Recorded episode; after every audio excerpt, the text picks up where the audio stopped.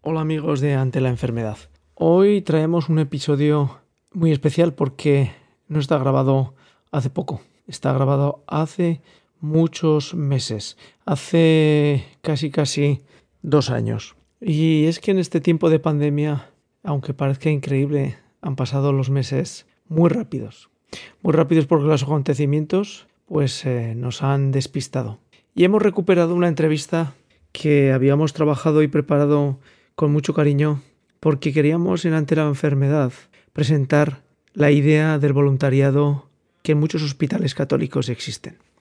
Son voluntarios que acompañan a personas que no tienen otra compañía que el voluntario. Y son personas que intentan aportar un tiempo para acompañar a aquellos que sufren la enfermedad y probablemente es la antesala de la muerte. Ante la enfermedad eh, no pretende más que aportar un mensaje cristiano para todos aquellos que nos enfrentamos de una forma u de otra al hecho del sufrimiento que la enfermedad nos trae a nuestra vida.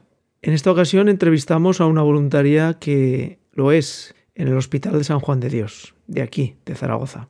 Se llama Encarna y ella nos va a relatar con toda su crudeza, con su amabilidad y con su fe lo que es ser voluntario. Pero también tuvo a bien darnos su testimonio como persona creyente y también sufriente en su enfermedad. No contamos mucho más. Les dejamos con la entrevista con Encarna, que es mujer de fe, mujer recia de fe, que nos dio en su momento un testimonio y que al escuchar de nuevo la entrevista nos ha servido para estar profundamente unidos en la oración. Les dejamos con la entrevista. Hasta el siguiente episodio aquí en la Enfermedad. Gracias por seguirnos.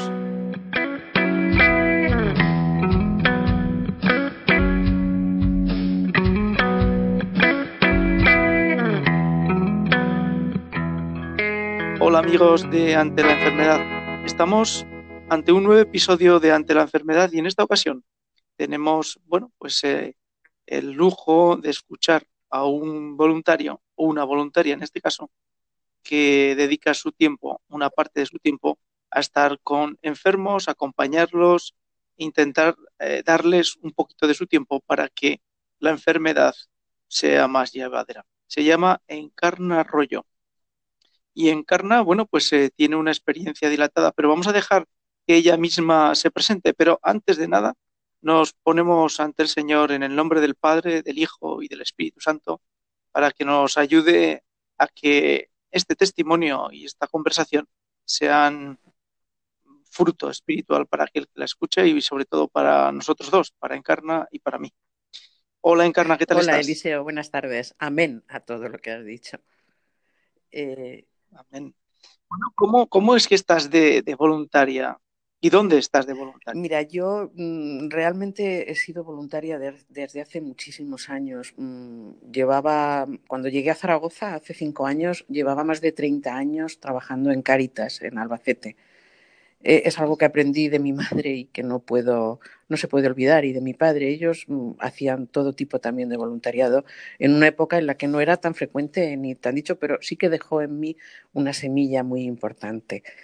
Eh, después de haber trabajado, sobre todo al final, eh, en actividades de voluntariado, pero de formación, de organización, eh, decidí que era hora de volver a tocar un poquito tierra y de encontrarme con, con la gente que realmente sufría.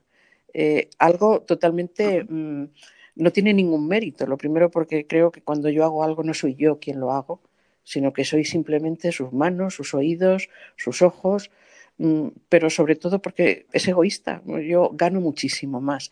Entonces, cuando decidí, soy sanitaria y entonces decidí que una buena manera, no había trabajado nunca con enfermos en este tipo de voluntariados y en otro, porque he estado en África algún verano trabajando de voluntaria como sanitaria, pero en Zaragoza estuve buscando y realmente mm, me llenó muchísimo la obra de San Juan de Dios el trabajo que ellos hacen con enfermos mm, terminales, en paliativos, en la unidad de paliativos. Y es ahí donde llevo desde hace casi un año. y muy contenta, muy contenta del que el Señor me haya puesto en ese sitio porque creo mm, que toca realmente el dolor. También me influye el que yo soy enferma de cáncer eh, y, y realmente me encuentro conmigo mismo, con los demás, pero sobre todo me encuentro con el Señor. Pero exactamente que para los que no nunca hemos hecho esa experiencia de acompañar a, a enfermos que no son familiares, sí. ¿vale? Eh, ¿En qué consiste el ser voluntario? Pues mira, ser voluntario concretamente en esta unidad eh, lo que consiste es, eh, indudablemente, el coordinador de voluntarios eh, te va indicando, o el sacerdote te va indicando mmm, a qué enfermos son los que más pueden necesitarte. Y lo que ellos necesitan fundamentalmente es compañía, es acompañamiento no espiritual, porque yo no hago un acompañamiento espiritual, pero sí mmm, tienes que tener en cuenta sus ideas. Mm, hay gente que es católica, hay gente que no lo es, hay gente que quiere unas uh -huh. cosas y gente que no. Habitualmente lo que demandan de los voluntarios es eh, la gente que está más sola, eh, porque tiene o poca familia o incluso no tienen ninguna, es el que tú les acompañes, el que les puedas dar de comer, el que hables con ellos, el que los últimos, el último tiempo de su vida ante una enfermedad que les obliga a estar en el hospital, pues mm, sientan que mm, ahora que todo el mundo habla de una muerte digna, yo hablaría de una vida digna. Sientan que su vida sigue siendo digna a pesar de la enfermedad y a pesar de donde están. Luego, por ejemplo, también se acompaña, en... perdón, Eliseo, a las familias. O sea, piensa que muchas veces eh, estos enfermos tienen un familiar o dos allí, pero que no se mueven, están 24 horas pendientes de ellos. Entonces, también es muy importante el cubrir esos huecos para que la familia pueda salir a, a darse una vuelta, a tomarse un café, a comer o incluso hablar mucho con las familias porque están muy necesitadas de contar lo que les pasa, lo que sienten, se ven agobiados. Es un acompañamiento, un acompañamiento para que sientan que no están solos y que nos importan. ¿Y qué, tipo de ¿Qué tipo de personas forman parte del voluntariado? De todo tipo de personas. O sea, hay, yo me he encontrado allí gente que tiene algo que ver con la profesión sanitaria, hay médicos voluntarios, hay enfermeros voluntarios, mmm, pero hay gente que trabaja en un banco, gente que es militar, eh, gente que es simplemente amas de casa que lo llevan esto fenomenal, porque son las acostumbradas también a servir toda la vida eh, a, a, gente en su casa. Mm. O sea, no se necesita nada, se necesita mm, pues creo que, que, saber ponerse en las manos del Señor y decir lo que tú quieras y Él te va inspirando en cada momento, porque muchas veces dices, mm, ¿qué voy a decir? ¿Qué voy a hacer? Pues va saliendo, va saliendo. Y, y las personas eh, que reciben ese acompañamiento eh, son, tienen un perfil o hay de todo tipo? Social? Hay de todo tipo. Mm, yo me he encontrado con, con gente, con personas que no tenían a nadie de familia, por ejemplo. Y entonces, pues claro, la compañía mm, para ellos era muy necesaria, el poder hablar, el poder mm, compartir cosas, no, no de la enfermedad, o sea, lo que ellos van queriendo, tú te pones a su disposición, te pones a lo que sea hay de todo tipo, luego gente que sí que la familia pues está pendientes de ellos, pero ya te digo, necesitan a lo mejor pues irse a tomar un café, irse a hacer una gestión o simplemente salir a tomar el aire. Y, y luego también te encuentras uh -huh. con, con enfermos que no quieren nada, no demandan nada. Entonces, pues, o bien no estás con ellos ni con la familia. O sea, hay que respetar. Yo creo que una cosa que, que que dice mucho del voluntariado este es que se respeta totalmente. Se respeta todo tipo de ideología, todo tipo de religión, mmm, to se respeta a la otra persona y ellos lo tienen muy en cuenta. O sea, mmm, yo creo que, el, que, están contentos, que es, un, es una buena red mmm, de apoyo para, para, la familia y para el enfermo, el voluntariado. Porque además saben que respetamos uh -huh. totalmente todo. Simplemente está para lo que ellos quieran con lo que estás diciendo, pues eh, ent entendemos que eh, prácticamente puedes tener servicios distintos cada semana o continúas acompañando durante unas semanas al mismo enfermo. O a la misma sí, familia. habitualmente acompaña siempre a los mismos. Tampoco es una unidad donde haya muchas personas. Entonces, cuando tú vas, uh -huh. suelen estar, mm, muchas veces ya no están. La mayoría de las veces, por desgracia, no porque se hayan ido a casa. Eh, llegas, mm. hay gente que si está más tiempo, pues llegas a, llegas a quererles también y ellos te quieren a ti. O sea, es por eso te decía antes que era también algo egoísta. O sea, yo encuentro allí que me dan cariño también y yo también lo demando como, como ellos. O sea, es algo recíproco también. Mm, luego sí que es verdad que depende del horario en el que tú vayas. Si tu voluntariado se hace por la mañana, pues a lo mejor puedes ayudar o hacer en una serie de cosas. Si lo haces por la mediodía, pues entonces igual les tienes que ayudar a comer. O sea, que depende muchas veces también del horario en el que vayas. Digo, que en qué medida, eh, pues bueno, pues esa relación que mantenéis, eh, ¿cómo, se vive cuando la persona que estás acompañando, eh, pues se va. Y bueno, pues eh, no se va precisamente que se va a casa, ¿no? Como tú decías, sino que fallece. Depende, sí, depende de, del tiempo que hayas permanecido con esa persona. O sea, hay veces que son pacientes a los que les has visto pocos días. Eh, luego, de, si estás más tiempo, indudablemente, pues lo llevas un poco peor. Eh, pero los cristianos sabemos que, que, vamos a otro mundo mejor. Mm. Lo que pasa que no, no es fácil, somos todos personas no, no es fácil, no es fácil mm. tampoco. Y de hecho hay gente que a veces tiene que cambiar, pero eso mm. pasa también en cualquier tipo de voluntariado. Yo recuerdo que estuve cinco o seis años en la cárcel, mm, no, no en la cárcel, sino subiendo como voluntaria Tarelleres a, a la cárcel y al ¿Sí? final que dejarlo porque todo llega a un momento en que te afecta de muchas maneras. Entonces, no es como otra cosa, no, es como otro tipo de voluntariado. Pero no sé, mm, claro, lo sientes, somos todos personas. Hay gente también que no nos vamos a engañar. Te llevas mejor con unos que con otros. Hay gente con la que conectan más. O sea, es una relación recíproca entre gente.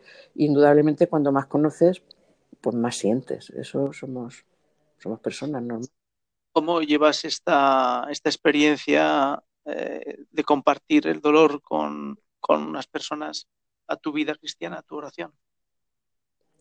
Eh, por ejemplo, eh, nunca falta a mí concretamente, ¿no? Cuando llego siempre hago la visita en la capilla, le ofrezco al Señor y, le pido fundamentalmente que me que ponga en mi boca o que ponga en mis manos mm, lo que Él quiera que yo pueda transmitir. Soy, no, yo no hago nada, soy un mero instrumento y, y hay veces que, como te decía antes, no, no, sé qué decir y digo, ¿qué le vas a decir? Porque lo piensas así en frío y dices, ¿qué le voy a decir a una persona que está terminal y que no, no le digo nada especial. O sea, lo único que quiero es que sienta que no está solo, que tiene cariño. Todo eso es lo que le pido al Señor que luego yo sea capaz de transmitirlo. Hay veces que te sale bien y hay veces que no te sale tan bien. Pero sí que es verdad que lo haces, luego rezas por esas personas, te acuerdas mucho de ellas, les pides a ellos que recen por ti, mm, la familia es una relación muy bonita. No siempre se habla ¿eh? de religión, casi nunca prácticamente. ¿eh? Yo creo que lo importante, e, eso lo hacen muy bien los capellanes y los asistentes espirituales que hay. Nosotros es, eh, te pones en las manos del Señor, pero luego con ellos es que sientan tu cercanía, que sientan que no están solos, que están acompañados, que pueden ser ellos sin necesidad de verse coartados por nada, ni que ¿sabes? O sea, es una relación de, de tú a tú totalmente. Uh -huh. no, no, vamos allí a rezar con ellos.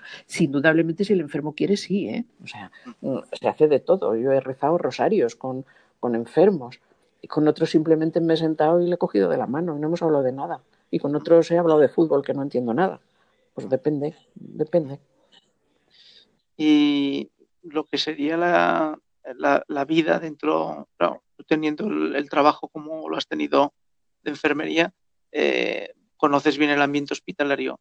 Pero ¿en qué medida tú crees que ese acompañamiento ayuda a las familias a soportar la vida dentro de, del hospital? Porque bueno, pues eh, la vida del hospital no es la vida cotidiana de la gente de la calle.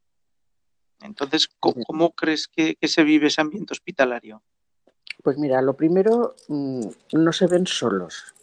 Y yo, una de las enfermedades que tenemos hoy en día, estés o no enfermo en un hospital, es la soledad. Entonces, cuando estás en un hospital, mm, pues todavía notas más a lo mejor que estás solo, o porque no todo el mundo está yendo a visitarte. Y luego además también son enfermos a los que tampoco interesa que esté todo el mundo visitándoles.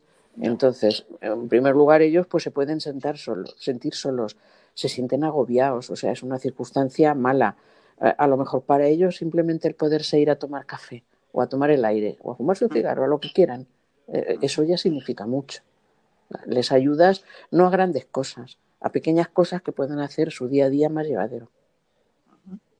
Y es un servicio permanente, quiero decir, eh, a ver si me eh, soy capaz de explicarte.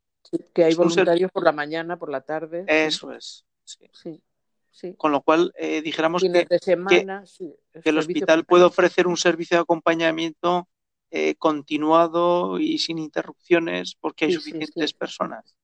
Sí, y a demanda de, del enfermo lo que ellos quieran. ¿eh? Igual que hay enfermos que dicen, mire, no necesitamos nada, pues tú les respetas y perfectamente. Hay otros que te pueden demandar el que les ayudes a la hora de la comida. Otros que te pueden demandar el que entres cuando quieras. Sea, a demanda siempre de ellos, pero hay un servicio permanente. Hay muchos voluntarios y además mm, hay gente joven, ¿eh? No somos todos mayores y jubilados, sino que hay, hay gente joven, gente muy maja, muy válida. Eh, si te pregunto, tuvieras que decir qué razón eh, para una persona de fe el, estar eh, ofreciendo su tiempo como voluntario, ¿cuál sería la mayor de las razones? Me pones en un compromiso, ¿eh? porque razones hay, hay muchas. lo primero es que yo creo que que hay que, que hay que servir. O sea, que en esta vida estamos para algo más que para hacer lo que a nosotros nos pueda mm, llenar. Pero luego te das cuenta que, que todo lo que haces por los demás revierte en ti. O sea, que en el fondo, al final, es también un poco egoísta. Yo me voy a mi casa feliz, mucho más feliz que cuando he salido de casa. Me siento útil, me siento que hago algo. Y indudablemente mm, no, no, puedo olvidar nunca la bienaventuranza, no solamente visitar a los enfermos, sino ninguna de ellas. El verdadero, el último motivo o uno de los motivos importantes es hacer algo por los demás. No quedarme en casa viendo pasar la vida, sino acercarme a la vida. Y además ayudar a que los demás pues sientan que, que la vida también es importante. Estén eh, ¿Tenéis dentro del voluntariado una especie de club de voluntarios o, simplemente os organizáis dentro de una coordinación del hospital y no hay una, intercomunicación entre vosotros? Sí, sí. Eh, tenemos una coordinación, pero luego hay cursos de formación a los que asistimos todos. Hay cursos de formación a los que asisten solamente unos cuantos y estás conociendo a voluntarios de otros hospitales de San Juan de Dios de, toda, de todo el territorio nacional. Eh, luego hay un coro que es de voluntarios, por ejemplo. Está la fiesta de Navidad, eh, hacemos rastrillos solidarios, eh, concursos, outlet de ropa. hay muchísimas actividades también en las que todos estamos interrelacionados.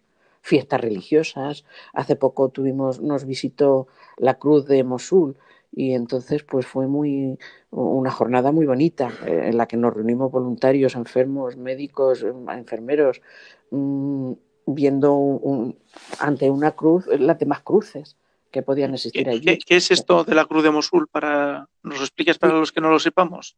Sí, la cruz de Mosul es una cruz que mm, una fundación pontificia que se llama Ayuda a la Iglesia Necesitada eh, rescató de una de las iglesias de la llanura del Nínive en Irak. Es una cruz que había en una iglesia y que está profanada. Se ve, la han quemado, la habrán pisoteado, la habrán hecho de todo.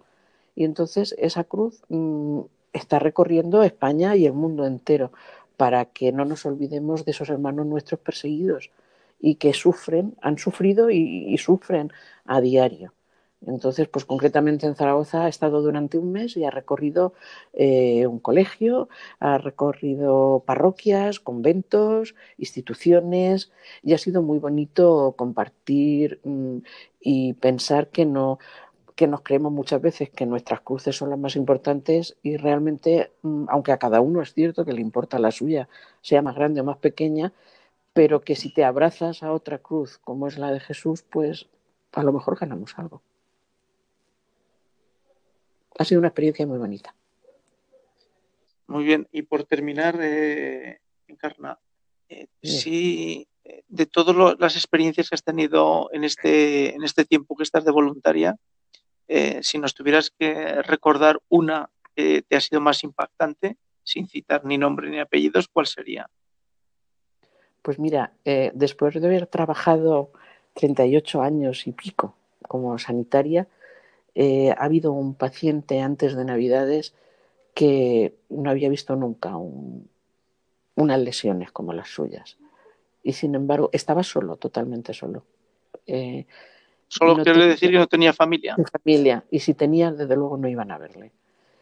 Y un chico joven de 49 años.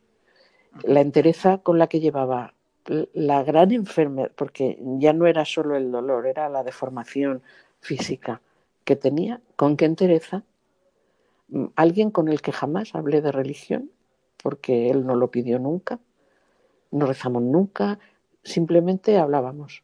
Mm, yo creo que él, el sentir que los demás no nos echábamos para atrás ante su, ante su fealdad, por decirlo entre comillas, porque era una, mm, una deformación facial, creo que él se sentía persona y para mí eso fue, me ha impactado mucho ver cómo cómo llevaba, cómo llevaba la enfermedad, cómo, cómo era capaz de, de, querer, de seguir viviendo, querer vivir cada día. Y además lo vivía, mm, nos reíamos porque se escapaba para fumarse un cigarrillo como podía, porque no podía, eh, o, para, para, que le diera el aire, o, o a, hablar de cosas, no sé, para mí ha sido esa persona muy, muy impactante, muy impactante. Me enseñó mucho a mí, me enseñó. Bueno, pues Encarna, muchas gracias por eh, el testimonio de como voluntaria dentro de, San Juan de Dios y vamos a, poner toda la labor que estás haciendo, Eliseo. y vamos a poner, bueno, pues en las manos de María y, bajo su manto, pues a todas estas personas que atendéis a diario y que acompañáis a sus familias y como dices tú, les deis tiempo para poder salir a tomar un poquito de aire fresco y, poder un poquito recogerse ¿no? de la enfermedad de la persona que, está, están acompañando. Y rezamos una Ave María, pues. Dios te salve María, llena eres de gracia, el Señor es contigo, bendita tú eres entre todas las mujeres, y bendito es el fruto de tu vientre Jesús. Santa María, Madre de Dios, ruega, por nosotros, pecadores, ahora, y en la hora. Y en la hora de nuestra muerte. Amén. Amén. Bueno, Carna, muchísimas gracias por tus palabras. Muchas gracias a ti, Eliseo. Un abrazo, Un abrazo fuerte. Chao, chao. chao. Bueno, pues eh, no sé lo que habrá a... pero bueno. Bueno, eh, primero que se guarde bien, ¿entiendes? Porque en, esto puede pasar de todo. Puede ser que tengamos que volver a grabar, ¿eh? Bueno, pues oye, ahora que hemos aprendido, y si no, pues... Eso, es, no, es, tan difícil, ¿verdad? Claro. Bueno, pues, vamos... Vamos al segundo, ¿vale? Vale. A, a, tu testimonio de la enfermedad. Y allí voy a estar más bien callado porque eh, como no, no, conozco mucho, pues intentaré molestar poco en lo que vayas contando. No, pero voy preguntando porque si yo no sé qué, no sé qué contarte ni qué contestarte. Muy bien, muy bien. Bueno, pues vamos allá, ¿vale? Uno, dos, uno, dos, uno, dos, grabando, uno, dos. Ante la enfermedad, episodio testimonio de enfermo. Uno, dos, uno, dos. Encarna Arroyo, 15 de febrero del 2020. Episodio ante la enfermedad. 1, 2, 1, 2, grabando. Hola amigos de Ante la Enfermedad. Hoy estamos en un nuevo episodio de Ante la Enfermedad para traerles un testimonio. Pero en esta ocasión, el, testimonio es de una persona eh, bueno, pues que ha sufrido la enfermedad en su cuerpo y en sus carnes. Y como cristiana nos va a hablar de cómo se vive la enfermedad cuando uno está en el lecho del dolor. Y bueno, pues eh, es Encarna, Encarna Rollo. ¿Qué tal, Encarna? ¿Cómo estás? Hola, buenas tardes, Elisa. Encantada de estar con vosotros. Bueno, pues Encarna ya lo tuvimos en un programa anterior en el que pues nos comentaba que era voluntaria dentro de la Orden Hospitalaria de San Juan de Dios eh, y que bueno, que tenía una experiencia rica y vivida. Pero también Encarna tiene una rica vida y experiencia de su propia enfermedad. Eh, ¿Nos puedes eh, indicar un poquito cómo, cómo se desarrolló la enfermedad? Sí, bueno, eh, hace cinco años, hizo en septiembre cinco años, me descubrieron un cáncer de, mama y ahí empezó, ahí empezó todo. Cuando te crees que te vas a comer el mundo, pues el mundo te come a ti. No, no fue fácil y tampoco fue fácil ni aceptarlo, ni, ni asumirlo, ni, ni nada. Fue un poco esa, esa la primera noticia de cuando te dicen tiene usted un cáncer, eh, ¿qué, ¿qué, recuerdo tienes en tu cabeza? Pues mira, yo tengo un recuerdo de pasar a hacerme una mamografía y pensando que me iba a ir a casa cuando te dicen, eh, pues mira, espérate que te vamos a hacer ahora otra cosa. Y dices, pues ya está, me ha tocado. También he de deciros que mi madre murió de un cáncer de mama y de ovario y me sabía un poco la historia. Te haces la fuerte Mm, no pasa nada, dices, uy, qué bien, tal cual. Además, como te lo explican todo y te lo dicen, y más siendo yo sanitaria, pero sí recuerdo que iba sola y que cuando salí del médico me senté en el bordillo a llorar. Es, lo que más recuerdo. Porque luego los primeros dos o tres días mm, ha habido cosas que me han tenido que contar después. Mi marido y mis hijos. No, no recuerdo. Como si las hubiera. decir que, que eh, te impactó Sí, o sea, por ejemplo, no recuerdo cómo lo, volví a casa. Le, a mi marido le he preguntado algunas veces cómo te lo dije o, o qué. No me acuerdo quién estabais en casa. O sea, no sé, es como si lo hubiera borrado. Para mí fue bastante impactante porque como te he dicho que tenía el antecedente familiar, era algo que estaba esperando. Y dije, estás esperando, pero piensas que no te va a llegar. Y de repente dices, me ha llegado. Entonces fue un poco impactante. Cada uno depende de la mochila que tengamos o de las circunstancias personales tuyas en ese momento. Mm, creo que cambia mucho la manera de asumir una cosa u otra. Eh, ¿cómo, ¿Cómo se, o sea, cómo puede una persona que está sana eh, comenzar a caminar dentro de saber que, que, tienes una enfermedad y que esa enfermedad la tienes que combatir y que además hoy en día todos sabemos y si eres sanitario como tú, todavía más, eh, todos sabemos que, que, bueno, pues son batallas que, que son duras físicamente y son batallas largas. Y otras veces no. Eh, pues mira, hay algo que a mí me llama mucho la atención cuando lo pienso y digo, jamás pensé en todo el tiempo por qué a mí. O sea, pregunta que la gente oye es que se hace muchas veces. Nunca lo pensé. Pensé que era algo tan lógico y natural que fuera yo que no, no se me ocurrió preguntar y decir y enfadarme y decir, porque yo y, no, o sea, lo eso sí que lo asumí. Lo que sí que es verdad es que fue como empezar un via crucis totalmente. Empiezas a ir de un sitio para otro, en un sitio te azoten, no que te azoten, pero empiezan a hacerte daño, empiezan mm, es, es, ir de un sitio para otro sin saber, preguntando, y a mí me recordaba muchísimo al Señor en, en, sus, las estaciones del, del Via Crucis. Cada una las podía ir asumiendo y diciendo, y esto me está pasando así. Mm, pero luego sí que es verdad también que mm, yo acababa de llegar a una ciudad nueva a vivir, eh, estaba sola, eh, mi marido no estaba en casa, eh, vivía todavía en la otra ciudad donde hemos residido siempre, eh, los hijos llevan su vida, entonces justo me tocó también afrontarlo en un momento en el que estás sola. Y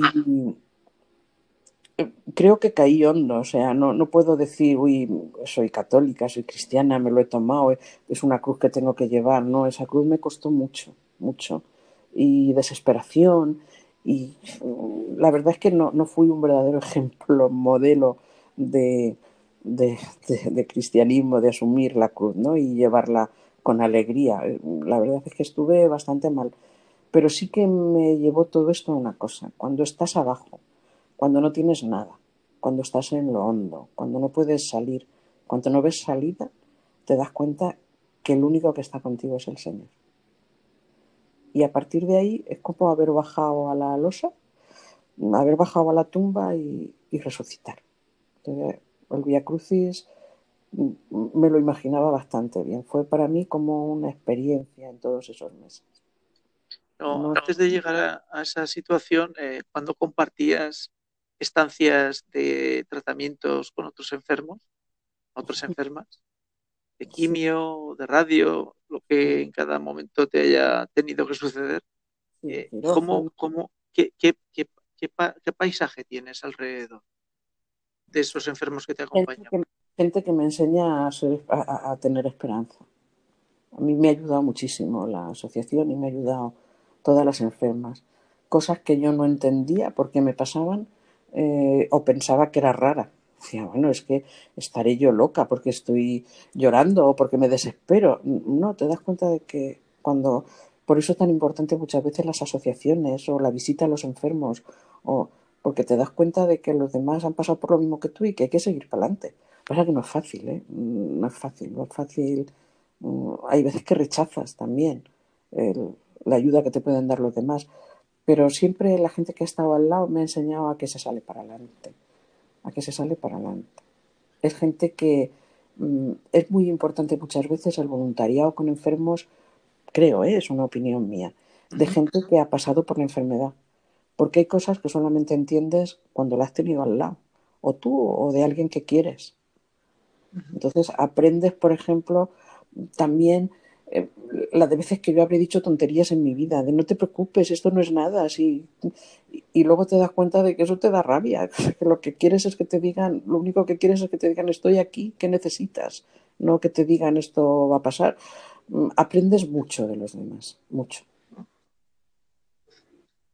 Eh, dentro de lo que sería la, tu familia cercana, es decir, tus hijos, eh, tu mm. marido, eh, ¿cómo, crees que ellos vivían esos momentos de, despegue de la enfermedad? Es decir, cuando, cuando se tiene que empezar a montar el campamento de batalla y te empiezan a decir, este es el tratamiento, esta es la operación, esta es la cirugía, eh, estas son las posibilidades. Eh, cómo crees que ellos eh, estaban alrededor de ti con, ese arranque de la enfermedad? Creo que en estas cosas cada uno reacciona como puede y reacciona de diferente manera.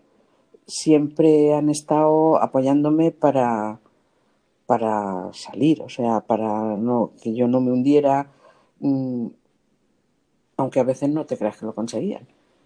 Pero yo creo que la manera de reaccionar de los demás siempre es a favor del, enfermo.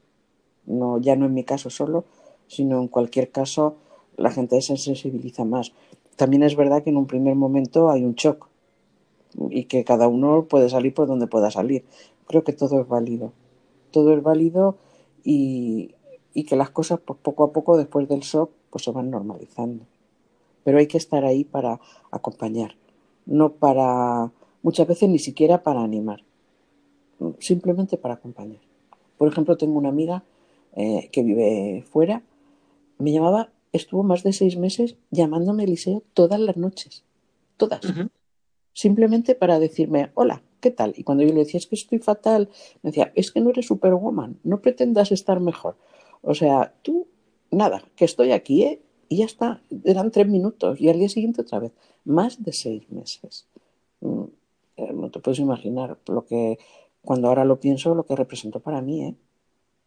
Ha habido personas que ante el hecho de que tú estuvieras enferma eh, y además, bueno, pues la enfermedad del cáncer, que notases tú que les daba miedo, que se apartaban porque tenían miedo de no saber cómo, en qué papel jugar o...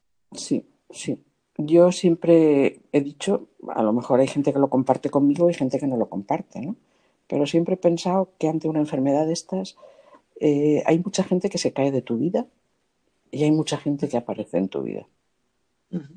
No se sabe por qué, pero por lo menos en mi experiencia.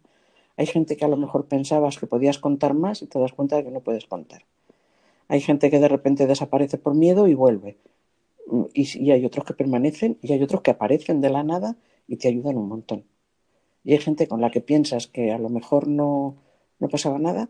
Y, por ejemplo, estando sola al tratamiento, hay una amiga de la parroquia, la conocía meses, meses nada más. Y me estuvo llevando en su coche todos los días. O sea, son cosas que no puedes olvidar, que te das cuenta de la generosidad de la gente y de la disposición para ayudar a los demás que tiene. Es impresionante. Por eso te digo que yo creo que es un camino en el que sí que es verdad que se cae gente, pero aparecen gente nueva que te dan un, te dan unos empujones mm, personales y de fe tremendos. Bueno, volvemos otra vez al descendimiento, al Via Crucis, a los látigos, a, la, operación, a todo, al dolor físico, a, todo eso. Son de muchas maneras. ¿Cómo te, te laceró todo ese dolor desde en el campo de tu fe? Pues mm, al principio, no sé, mm, me ayudó a darme cuenta de que, como te decía antes, el Señor es, el que está contigo siempre, el que puedes confiar. Y lo único que hacía es, Señor, descanso en ti, me abandono en ti, confío en ti, es lo único. Era lo único que yo he recitado en sesiones de tratamiento, en, lo que quieras, en todo. Era abandonarte, te abandonas, aprendí a abandonarme, y a que fuera lo que fuera, lo que tuviera que ser. He perdido el miedo a la muerte, no al dolor, ¿eh? Eso lo sigo teniendo. Me imagino que como todo el mundo. Pero sí pierdes el miedo a, morir, te abandonas y, aprendes a, dejarte abrazar por la Virgen, a dejarte abrazar por el Señor y decir lo que tú quieras, cierras los ojos y, y a confiar. Yo he aprendido fundamentalmente a confiar, a abandonarme en ellos, en el Señor. ¿Y hoy crees que, que tu fe ha crecido, que creció? Eh, es de otra manera. Es de otra manera. No sé si será mayor, si será menor, pero es de otra manera. O sea, es una seguridad en que no estoy sola.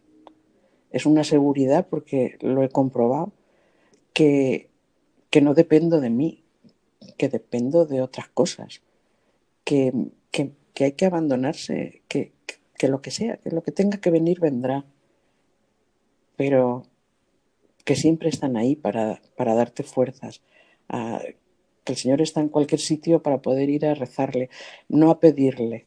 Yo tengo mi lista de enfermos por los que pido todos los días. Mm, sí que es verdad que al principio pedía mucho por mí, pero luego he aprendido a lo largo de estos cinco años, casi cuatro años y medio, a no pedir por mí. Yo lo que sea tendrá que ser. O creo que he aprendido a abandonarme, a ser una fe, una fe más confiada, puede decirse así, no lo sé, pero una fe más, más sólida o más segura de lo que me puede, de para qué estamos aquí de, y de dónde vamos a llegar. Es una fe como más confiada. No sé si se puede decir así, pero por lo menos es como lo siento. Oye, cuando escuches ahora un pasaje del Evangelio en el que Jesús se acerca a un enfermo o lo sana, cuando la hemorroísa le toca el manto, cuando, en fin, todas esas eh, circunstancias que leemos en el Evangelio y en el que el mismo Jesús sana eh, plenamente. ¿Tú, ¿Tú qué piensas? Que es lo mismo que me ha pasado a mí.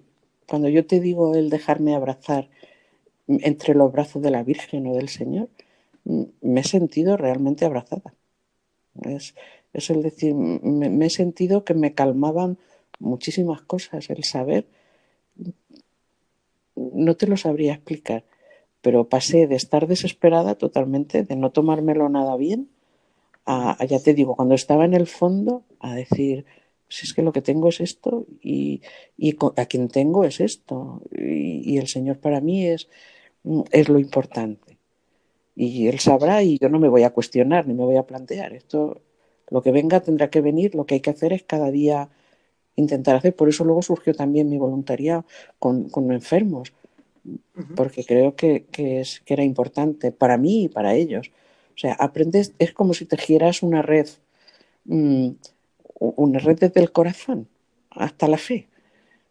No te sabría explicar, pero sí que cuando oigo esos pasajes eh, siento que es cierto, es verdad, que se debieron de sentir, hombre, mucho mejor ellos porque fue un, tocamiento real, no algo físico real, pero de la otra forma también te sientes abrazado y consolado.